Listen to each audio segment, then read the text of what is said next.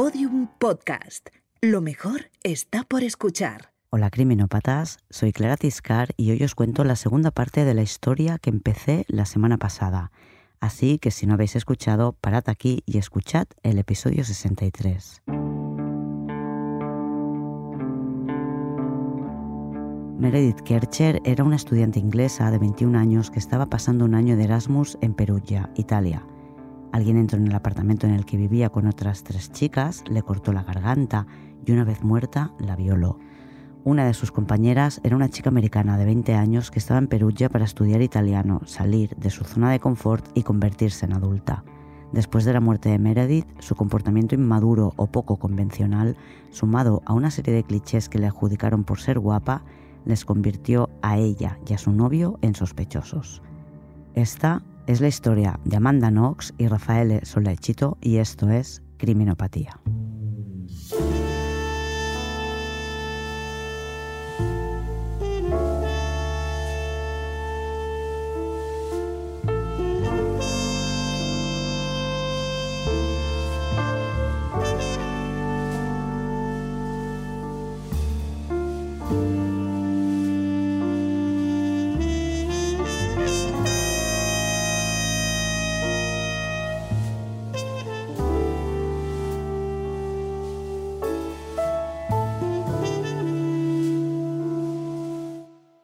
Son las 6 de la mañana del martes 6 de noviembre cuando llaman a la puerta de casa de Patrick Lumumba y le detienen.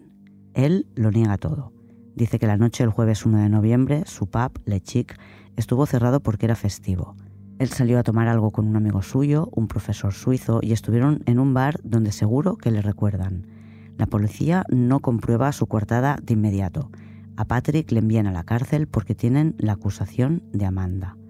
Patrick Lumumba vive en Perugia desde 1988. Está casado con una mujer polaca con la que tiene un hijo. Hace un par de meses que ha abierto el pub Le Chic en el que Amanda trabaja las noches de los martes y los jueves y todos los que le conocen dicen que es el ejemplo perfecto de integración. Pero desde su detención, para la prensa será simplemente el congolés. Ya no es uno de los suyos.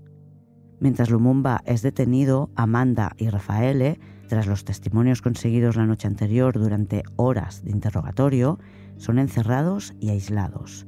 No tienen abogado porque no están acusados de nada. Les aplican leyes que se crearon para combatir la mafia. La policía notifica a la prensa que Amanda ha confesado y que fue un crimen a tres bandas.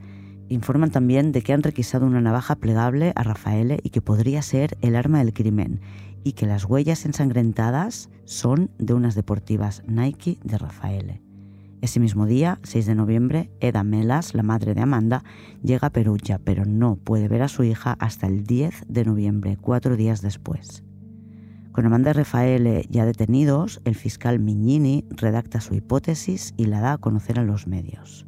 Los titulares no se hacen esperar. La teoría de la fiscalía es que Amanda es algo así como una obsesa sexual que tiene esclavos, Patrick y Rafaele. Les ordenó matar a Meredith porque se negó a participar en un juego sexual con ellos. Los periodistas pronto descubren que Amanda tiene un perfil en MySpace en el que se llama Foxy Noxy, la zorrita Noxy, algo que rápidamente relacionan con prácticas sexuales. En su momento, Amanda eligió este nombre porque así la apodaban de pequeña cuando jugando al fútbol corría por el campo como un zorro. En el perfil de Amanda hay una foto de un viaje a Alemania en un museo de historia nazi en la que ella posa junto a una gran metralleta riendo como una posesa. Para la prensa es una prueba de la personalidad diabólica de Amanda. Rafaele también tiene su protagonismo en la prensa, es uno de los esclavos de Amanda y en sus perfiles en Internet han encontrado fotos de él disfrazado de momia con un cuchillo, suficiente como para señalarle como el coleccionador de cuchillos esclavo de la dominatrix. El día 8, los tres acusados declaran ante la jueza Mateini, que confirma los arrestos y los justifica por razones de seguridad. En su auto expone que una navaja plegable requisada a Rafaele es el arma del crimen y que en la escena del crimen había huellas ensangrentadas de sus deportivas Nike. Para la juez no cabe duda que Amanda recibió un mensaje de Lumumba con el que quedó para más tarde. En el mensaje no lo dice, pero la jueza tiene claro que quedan para ejecutar un plan en el que Amanda facilita a Lumumba tener relaciones sexuales con Meredith. Para sumar a las pruebas, la policía ha presentado unas imágenes de una cámara de seguridad que muestra a alguien pasar en dirección a la casa a la hora en que se cometió el crimen y que la policía asegura que es Amanda. Más adelante comprobarán que no, pero esto es lo que creen ahora. Además, tienen la teoría de que tanto Rafael como Amanda apagaron los teléfonos a la vez para ir a asesinar a Meredith. No sé si comprueban si era algo habitual que apagaran el móvil cada noche antes de acostarse. Podrían haber mirado qué hacían las noches previas, pero no era eso lo que buscaban, sino algo que les incriminara. Para la juez, Meredith es un ejemplo de fidelidad sexual, mientras que presenta a Amanda como ejemplo de promiscuidad porque las relaciones sexuales ocasionales no le suponen ningún problema tal como queda demostrado con la noche que pasó con Daniele, el primo de uno de los chicos del piso de abajo. El domingo 11 de noviembre, cinco días después de la detención de los tres sospechosos, la policía ya tiene claro que las huellas dactilares desconocidas que encontraron en la habitación de Meredith no son de Patrick Lumumba. Sus huellas no encajan con ninguna de las que tienen sin identificar aunque quedan unas 14 huellas distintas recogidas en la habitación de Meredith que no han podido identificar, han conseguido ponerle nombre a unas cuantas de esas huellas, las que estaban por todas partes. Son de Rudy Guede, de 20 años, que hasta no hace mucho no era un delincuente habitual, pero del que se sospecha es el responsable de varios allanamientos en domicilios de la zona. La identidad de Wede no se hace pública, pero pronto la prensa comienza a hablar de las huellas de otro hombre, un músico africano, aunque aclaro que Wede no tiene nada que ver con la música.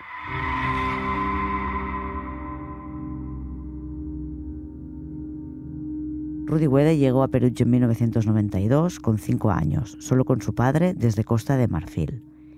A los seis empezó en la escuela. Siempre iba sucio y mal vestido en el invierno seguía con ropa de verano que cada vez le quedaba más pequeña. Le veían deambular solo por la calle cuando terminaban las clases. Su profesora, que conocía la situación familiar, creó un grupo de apoyo para él y unas cuantas familias de compañeros de clase se turnaban para llevárselo a casa después del colegio. Le ayudaban con los deberes, le proporcionaban ropa, comida.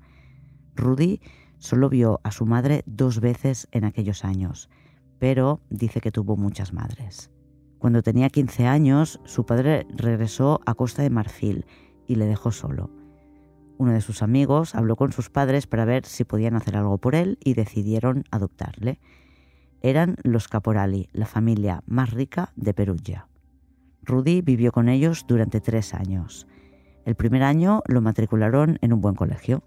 Al segundo año los estudios empezaron a irle mal y le pusieron un tutor privado, pero no iba a clase y pasaba el tutor.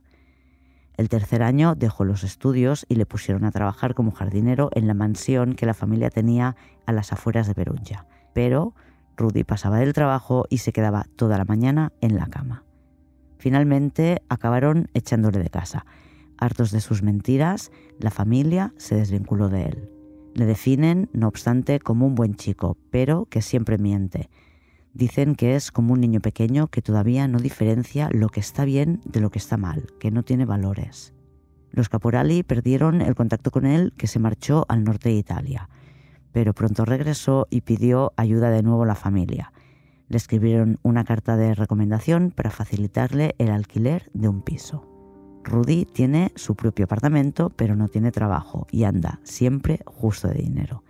Su vecino, un americano que también es de Seattle, como Amanda, le acoge por las noches. Rudy le confiesa que no quiere dormir solo porque sabe que se mueve sonámbulo y que ha llegado a salir de casa por la noche sin ser consciente de ello. Para no salir de casa por la noche se esconden las llaves. Rudy duerme en un colchón en el suelo del apartamento de su amigo. Nina Burlake en su libro The Fatal Gift of Beauty explica que este tipo de desorden del sueño responde a un estado disociativo o de fuga. Es algo que pasa a veces en personas que han sufrido abusos u otro tipo de traumas durante su infancia. La disociación psicógena está asociada al desorden de personalidad múltiple, puesto que en estos estados disociativos, cuando se mueven por la noche, a veces adquieren otra personalidad. En las semanas previas al asesinato de Meredith, Rudy entra a robar en varios sitios en los que suele aprovechar para comer. La noche del 27 de septiembre, Christian, un camarero que dormía con su novia, se despertó y encontró en su casa a un chico que al verse sorprendido le amenazó con un cuchillo. Había entrado por una ventana. El intruso escapó y la policía no fue capaz de localizarle, pero Christian le reconoció más adelante, al encontrarse con él en una discoteca. Cuando los medios difunden su imagen, Christian lo asocia con el intruso de su casa y acude a la policía para identificarle en enero de 2008 es Rudy Guede. Una semana después del robo en casa de Christian, durante el fin de semana, alguien entra en una guardería de Milán. Se lleva un ordenador, 2.000 euros y se prepara una comida.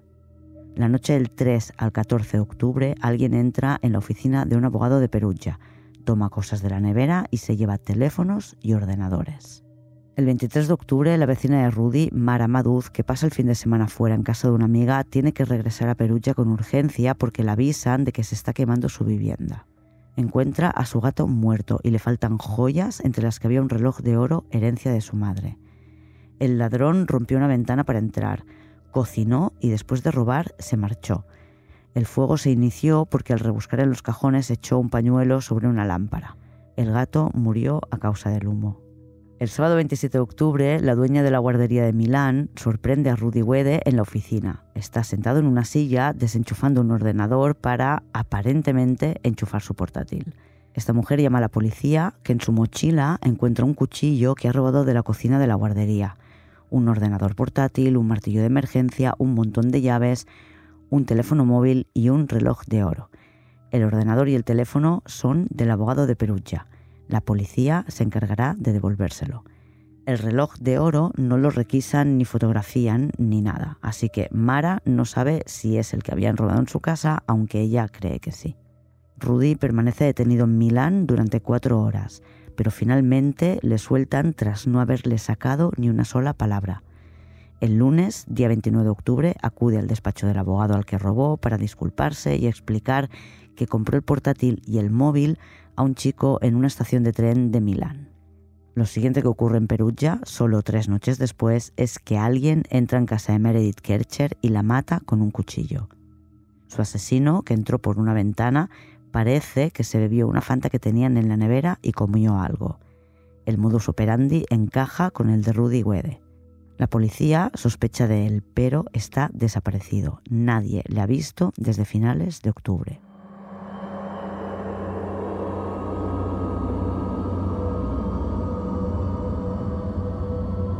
El domingo 11 de noviembre, un amigo de Rudy que ha aceptado ayudar a la policía habla por Skype con él desde la cuestura. Rudy confiesa a su amigo que se ha marchado, pero no quiere decirle dónde está. Explica su versión de los hechos. Quedó con Meredith, no tuvieron relaciones sexuales completas porque no tenían preservativos, pero fueron consentidas. Quiere que eso quede claro. Después tuvo que ir al baño con urgencia y cuando estaba allí escuchó un grito de Meredith. Salió, había un hombre al que no vio la cara, pero que le habló en italiano y que se marchó por la puerta. Después él regresó por Meredith, que murió entre sus brazos. Se asustó y se escapó. En esa conversación dice que Amanda no tuvo nada que ver. ¿Qué no cuadra? Podríamos creer su versión. Mientras él estaba en el baño, porque le dio un apretón, alguien entró en la casa y mató a Meredith él saldría precipitadamente del baño, lo que explicaría que no vaciara la cisterna.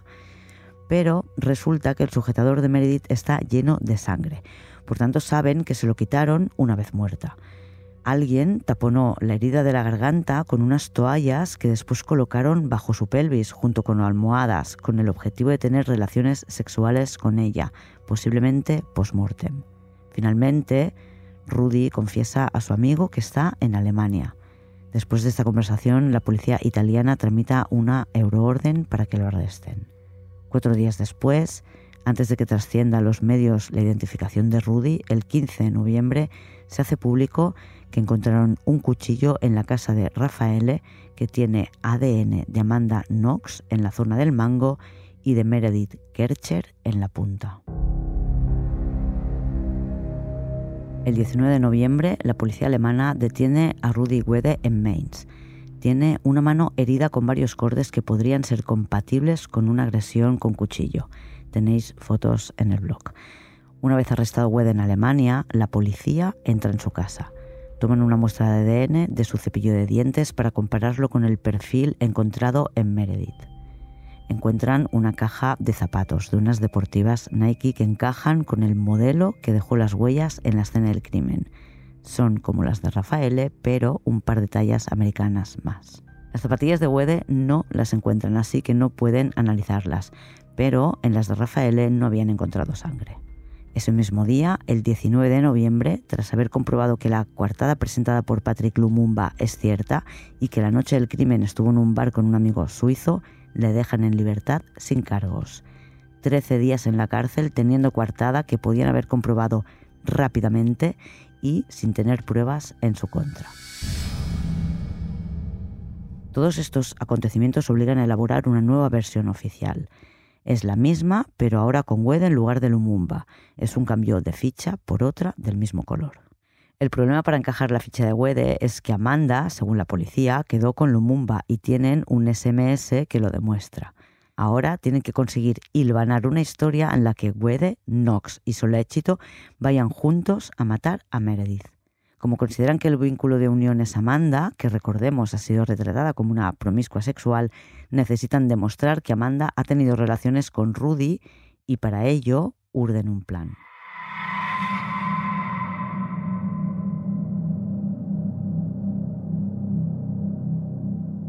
Mientras está en la cárcel le hacen una revisión médica que incluye análisis de sangre. Unos días después le cuentan una mentira. Le dicen que es seropositiva, que tiene SIDA y le sugieren que haga una lista de los hombres con los que se ha acostado para poder encontrar el origen y avisar al resto. Amanda, que siempre ha llevado un diario personal, empieza una libreta nueva a la que llama Mi diario de la cárcel. En su primer mes encerrada llena 78 páginas. Cuando le dicen que tiene sida, escribe que tiene mucho miedo y que no quiere morir. Apuntan los nombres de todos sus amantes y trata de recordar con cuál de ellos pudo haber tenido relaciones sin preservativo. Le requisarán el diario durante una inspección de su celda. Evidentemente, acabará filtrándose en la prensa. Amanda ha escrito una lista de siete nombres. Se publican en los medios y mienten diciendo que es la lista de los hombres con los que se ha acostado desde que llegó a Italia en verano y la llaman pervertida e infectada. Kyle es el primero de la lista. Fue su primera relación sexual durante su primer año de universidad. Pasó de ella en cuanto se la llevó a la cama. Después hay otros dos chicos antes de su novio actual, que está en China mientras ella está en Perugia. Tras él, Ellis, Daniele y Rafaele. Son toda su experiencia italiana. Rudy Wede, que es el que se supone que interesaba a los investigadores, no está en la lista.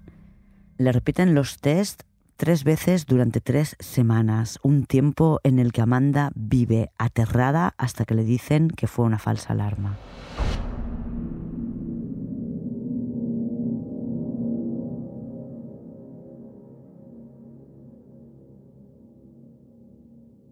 El jueves 6 de diciembre, Rudy Wede es extraditado a Italia. Aterriza acompañado de la policía penitenciaria.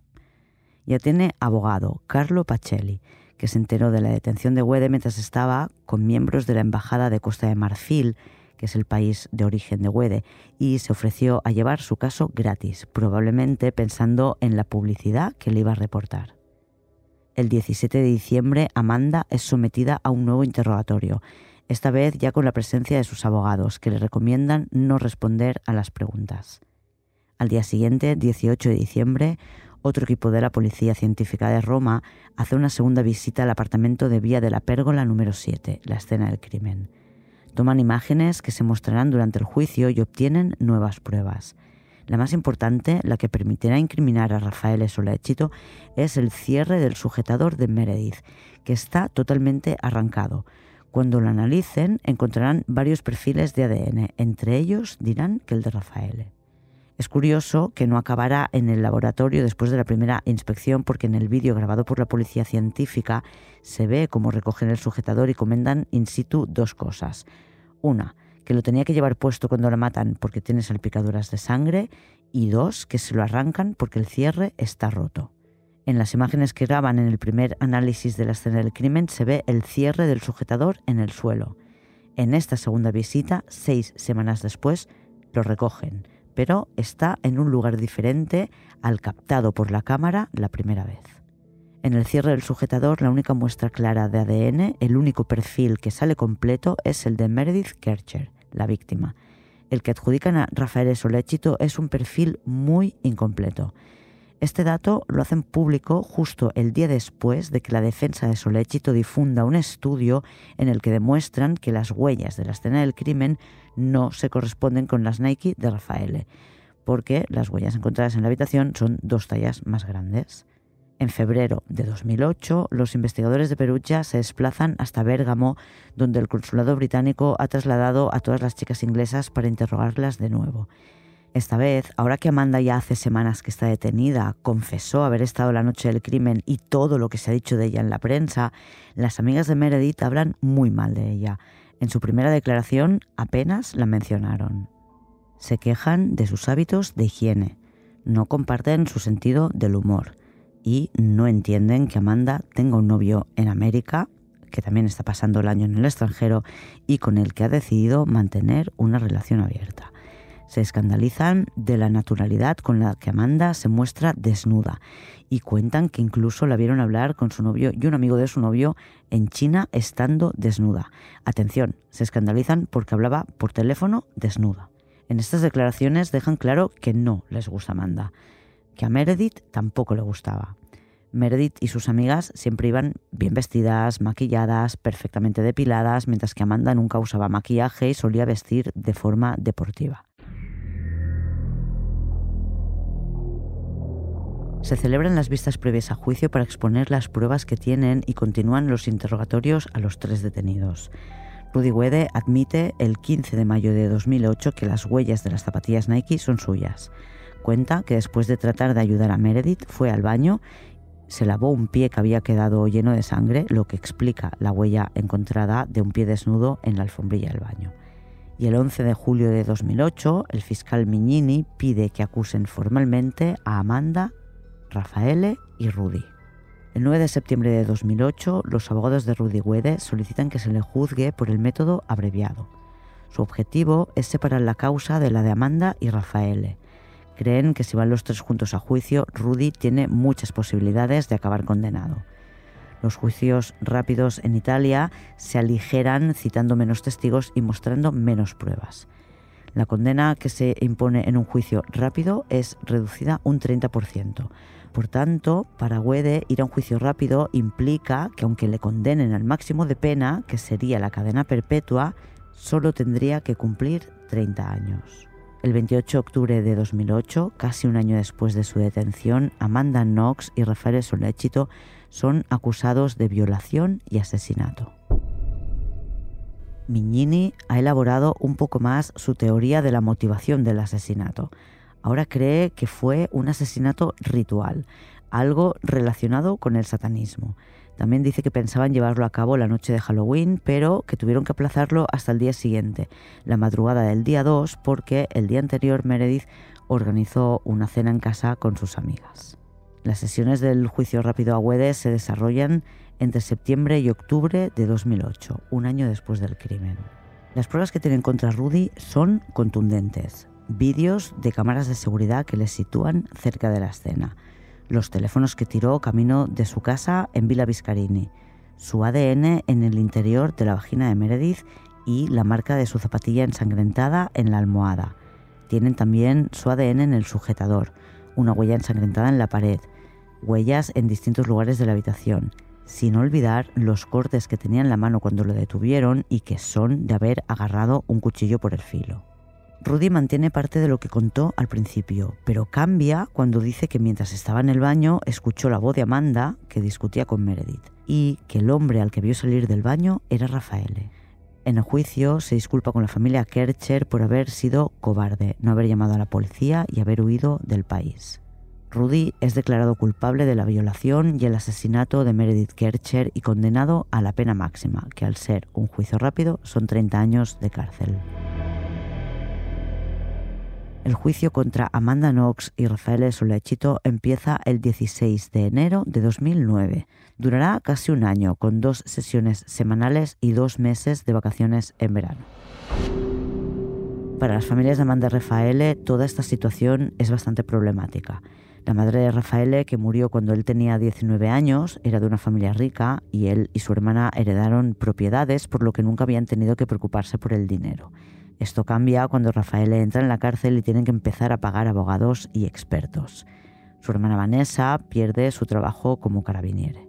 El padre de Amanda, que trabajaba en el departamento de finanzas de Macy's, también pierde su trabajo antes del juicio y no hay forma, con todo el huracán de información, de encontrar un nuevo empleo.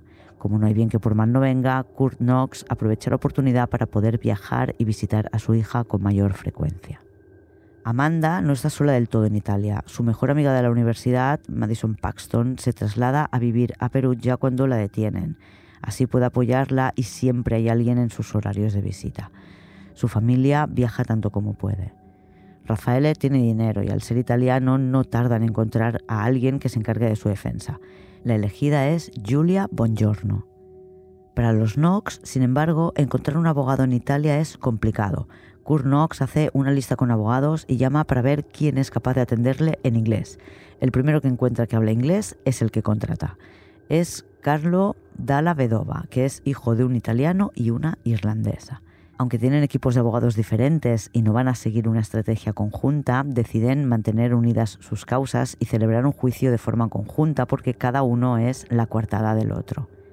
Rudy Wede es llamado a declarar como testigo, pero él decide no responder a ninguna pregunta. Vamos a hablar un poco sobre el juicio.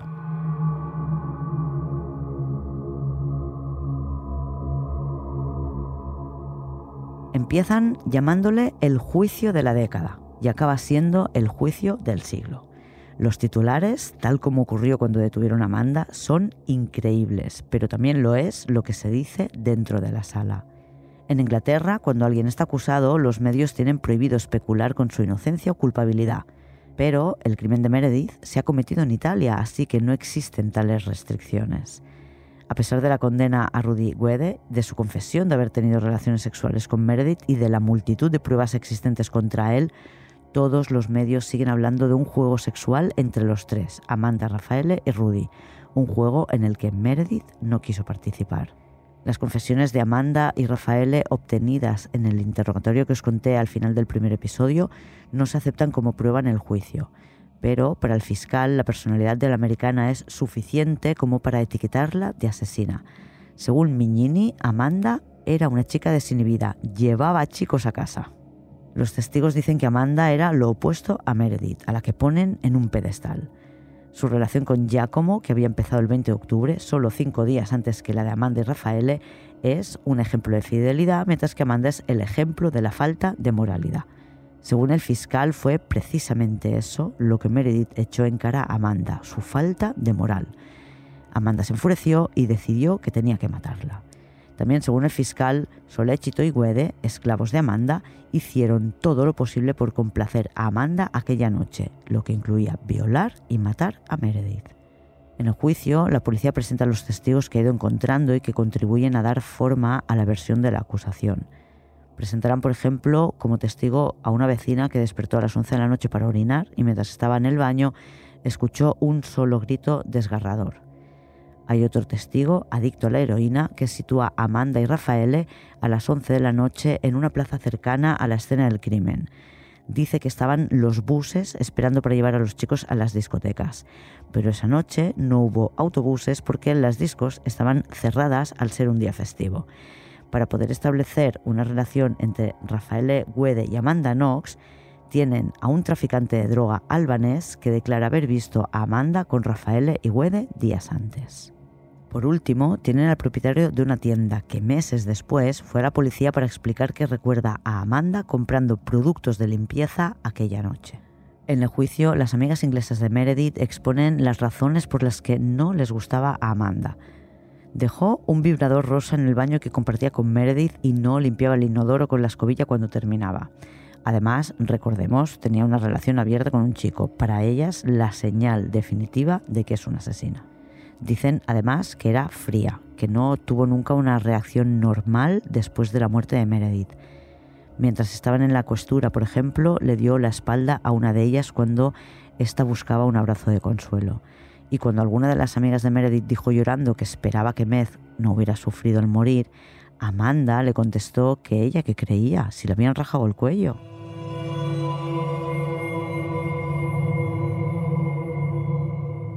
En el juicio se presentan también una serie de fotografías en las que muestran pisadas realizadas con las deportivas de Amanda, se supone que ensangrentadas, y fotos del baño en el que Amanda toma la ducha la mañana en que descubre el cadáver de Meredith, con las paredes totalmente manchadas de rojo. Nadie en su sano juicio tomaría una ducha en un baño con las paredes ensangrentadas como las que se ven en las imágenes. Pero esas fotografías parecen demostrar que Amanda lo hizo y después se fue a casa de su novio antes de volver al piso y preocuparse por Meredith. Una gran diferencia del sistema judicial italiano, además de lo de poder tenerte en la cárcel sin estar acusado de nada, es que no se comparte con las defensas las pruebas que podrían exculpar a un acusado por lo que se descubren durante el juicio.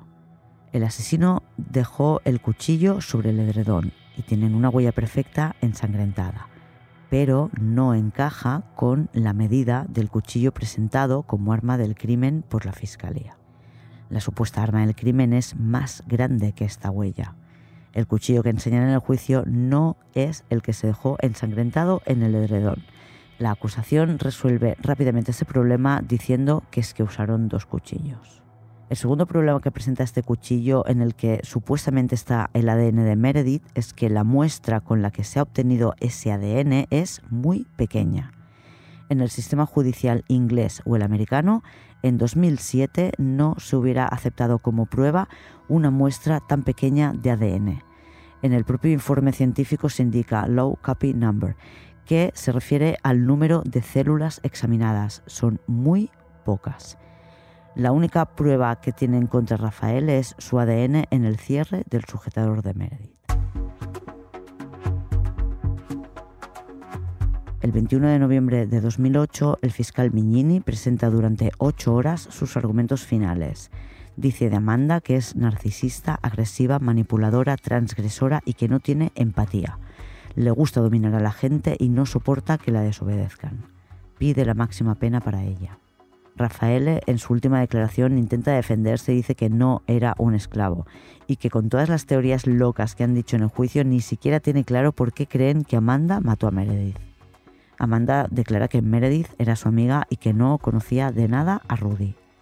En el mismo juicio se juzga a Amanda por calumnia contra Patrick Lumumba, que estuvo 13 días en la cárcel. Su abogado la dibuja como aquel personaje raro que hacía ruedas en la comisaría y besaba a su novio mientras el cadáver de su amiga todavía estaba en la escena del crimen. Amanda explica que en la cuestura la amenazaron, le gritaron, la llamaron mentirosa y hasta le dieron un par de golpes en la cabeza. Llevaba horas respondiendo las mismas preguntas y escuchando cómo la llamaban mentirosa y de repente la acusaron de ser culpable y le dijeron que se había encontrado con él. Y ella en aquel momento pensó que podía ser cierto y que su cerebro lo había borrado. Por todo esto se ganará también una denuncia de la policía por calumnias. La familia Rafaele también será denunciada por la policía por haber hablado mal del trabajo de la policía en conversaciones privadas escuchadas por los investigadores que habían pinchado sus teléfonos. El 4 de diciembre el juicio se considera visto para sentencia. El jurado, formado por seis personas, se retira a deliberar. A partir de este momento tienen que permanecer todos en un mismo lugar hasta que lleguen a un acuerdo para el veredicto. A las 9 de la noche se sabe que tienen un veredicto y que lo entregarán a medianoche.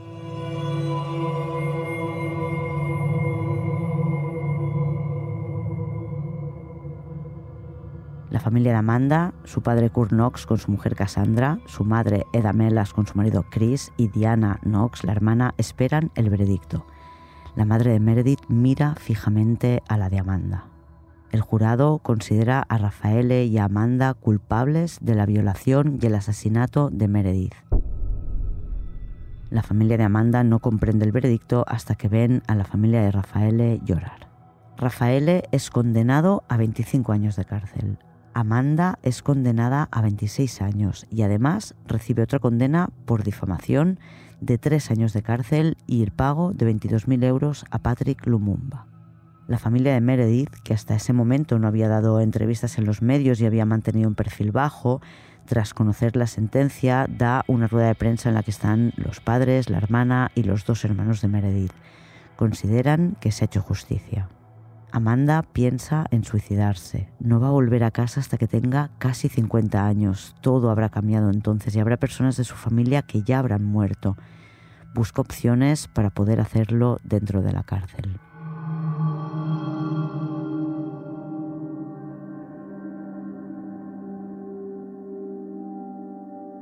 Los medios americanos, después de que Trump, que solo era un poderoso empresario, llame al boicot contra Italia y presione al presidente, que era Obama, para que intervenga, empiezan a poner en duda la investigación y se muestran muy críticos con el sistema judicial italiano. En Italia, por supuesto, molestan estas opiniones. Uno de los abogados de Rudy Wede, Walter Biscotti, explica en el documental que le sentaron muy mal estas críticas hacia el país que, cito, tuvieron la primera facultad de Derecho de Europa, creada en 1308, mientras que en América, en 1308, estaban pintando búfalos en las cuevas. Poco después de la sentencia a de Rafaele, el 22 de diciembre de 2009, el Tribunal de Apelación rebaja la sentencia de Guede de 30 a 24 años, que con el descuento por haber celebrado el juicio rápido se quedan en 16. Las primeras semanas de cárcel son duras para Amanda y Rafaele. Las pasan en aislamiento.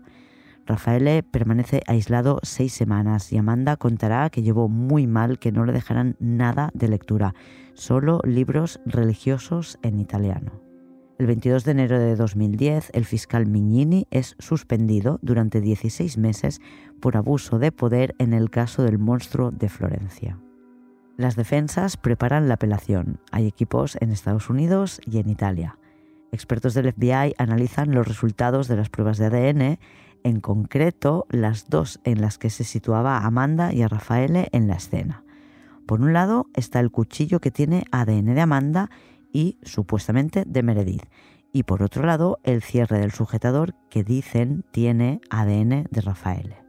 Carla Vecchiotti y Stefano Conti, expertos en ADN, publican un informe en el que se habla de contaminación de las pruebas y mala lectura de los resultados.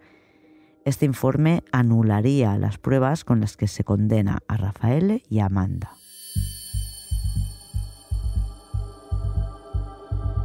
Tres años después del crimen tiene lugar la apelación, que empieza el 24 de noviembre de 2010.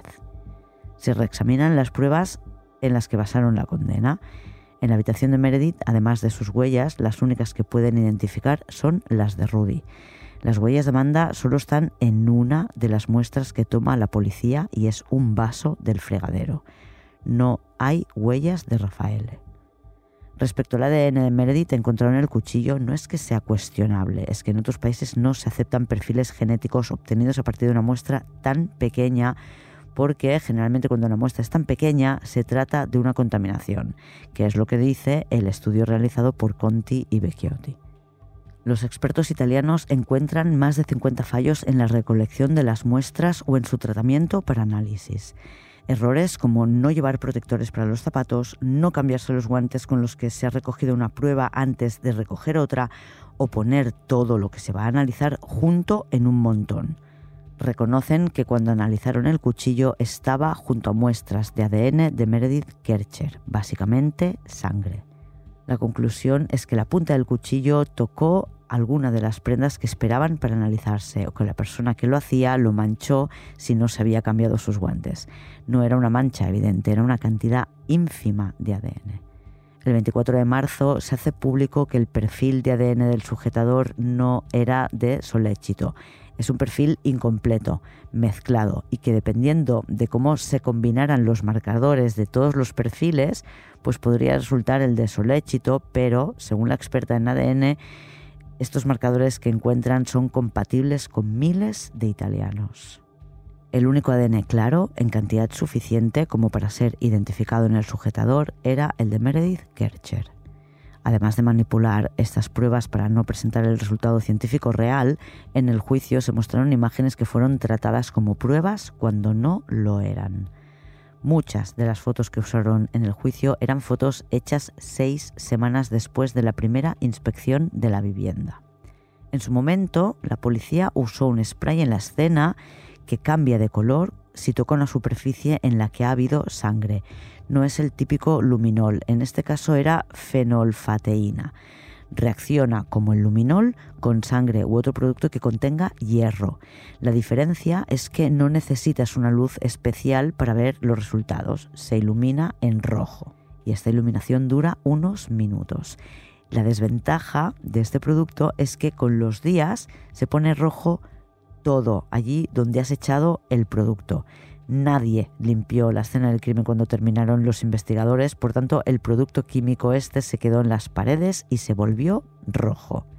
Amanda había estado en la casa después de que pasara por ella la policía científica. Suponen que pisó algo mojado con el líquido y al pasear por la casa dejó sus huellas, que con el tiempo se volvieron rojas y mostraron estas fotos para, por un lado, enseñar el baño con las paredes ensangrentadas en el que se duchó Amanda, que nunca estuvieron manchadas de sangre, y por otro lado para decir que tenían huellas de ella ensangrentadas, que tampoco era cierto. El 3 de octubre de 2011 se anulan las condenas a Amanda y Rafaele por asesinato y violación. La condena por calumnias contra Patrick Lumumba se mantiene, pero la condena era de tres años y ya han pasado cuatro. Ese mismo día les liberan. Amanda solloza mientras la trasladan a los sótanos del juzgado. Allí se encuentra con Rafael y se abrazan. Aunque rompieron su relación por voluntad de Amanda cuando entraron en la cárcel, mantienen una buena amistad. Sin duda esto les ha unido para siempre. En cuanto le dicen que puede salir de juzgado, su familia la lleva a Roma, desde donde vuela de vuelta a Seattle al día siguiente, 4 de octubre. Cinco meses y medio después, Rafaele viajará a Estados Unidos y durante su viaje visitará a Amanda en Seattle y celebrará con ella y toda su familia su cumpleaños. El 16 de febrero de 2012 se hace público que Amanda Knox va a escribir un libro contando su experiencia ha firmado un contrato que le reporta 3,8 millones de dólares como adelanto editorial. Con ese dinero paga las deudas adquiridas para pagar su defensa. En su familia pidieron tres hipotecas, la casa de su padre, la de su madre y la de su abuela. Devuelve también un crédito que pidió su hermana, Diana, por el que tuvo que dejar de estudiar para poder trabajar y pagar las mensualidades. Tras devolver todo el dinero le quedan 200.000 dólares puede tener su propia casa y empezar de cero. A Rafaele, que cuando le detuvieron le faltaban solo dos semanas para tener su título universitario, le cuesta bastante recuperar la vida normal, no sabe por dónde empezar y pasa varios meses con depresión. Esta historia podría terminar aquí, pero no. El 26 de marzo de 2013, la Corte de Casación, que es el Tribunal Supremo italiano, revocó la absolución de octubre de 2011 y ordenó un nuevo juicio, que tendría que celebrarse sin pruebas porque fueron invalidadas científicamente en la apelación.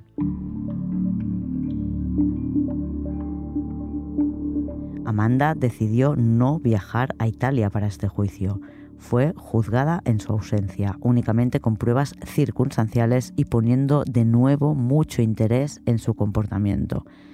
No se pidió su extradición. El 30 de enero de 2014 se conoció la sentencia. El Tribunal de Apelación decidió restaurar la sentencia de culpabilidad obtenida en el primer juicio. Mantenían la condena a Rafael 25 años, pero en el caso de Amanda la aumentaban a 28. En esta ocasión, como apela la sentencia, no se ordena su encarcelamiento. Ese mismo año, Amanda terminó su carrera universitaria en Seattle y obtuvo su título en escritura creativa. Tienen que esperar un año para el resultado. Si la apelación no es favorable, tendrán que volver a la cárcel, pero Amanda no tiene intención de hacerlo voluntariamente. Rafaele sí que va a la corte a seguir las sesiones, pero espera el veredicto en otra parte. El 29 de marzo de 2015, un año después, la Corte Suprema de Casación anuncia, después de 10 horas de deliberación, que de nuevo han revocado la condena a Knox y Soléchito. Son libres. Se conocerá la motivación de la Corte seis meses después, en septiembre de 2015. Alegan que no había ninguna prueba contra ellos, que no encontraron restos biológicos de ellos de ningún tipo que lo aportado como prueba por la Fiscalía presentaba carencias científicas y resaltaba las deficiencias de la investigación. En este caso solo había pruebas contra Rudy Guede. Además, no pueden evitar comentar que por muchas historias rocambolescas que contaran, el fiscal y los investigadores no fueron capaces de establecer un motivo razonable por el que Amanda habría cometido el crimen.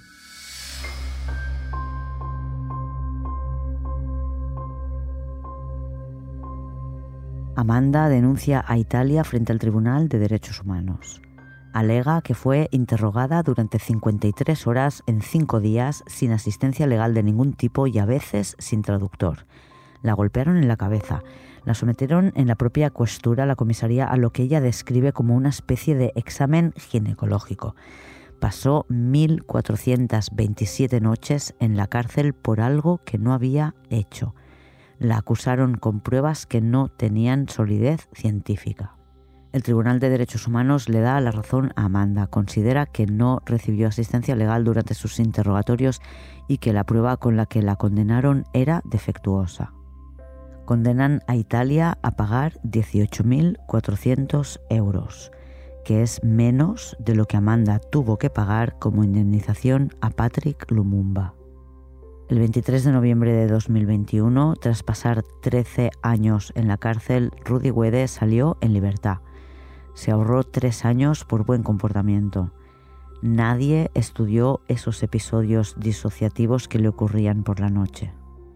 Rafaele, a quien quedaban dos semanas para tener el título cuando ocurrió todo esto, ha trabajado en varias empresas como informático. También publicó un libro en 2012. Amanda está casada, su marido es escritor.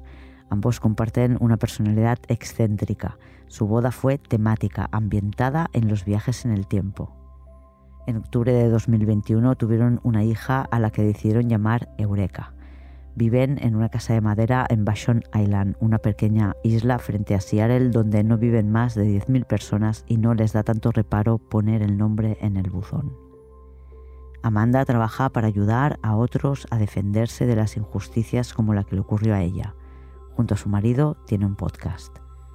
Amanda regresó a Italia en junio de 2019 invitada por el Festival de Justicia Criminal de Módena. Participó en una mesa redonda anunciada como juzgada por los medios, que también podía haberse llamado juzgada con pruebas falsas le escribió una carta a Mignini que tras ser suspendido por abuso de poder fue nombrado fiscal general de Perugia. Amanda pedía reunirse con él durante su viaje. Él tardó meses en contestarle. La reunión en persona no fue posible, pero se escriben cartas y Amanda no descarta poder verle un día en persona y quizás grabar el encuentro.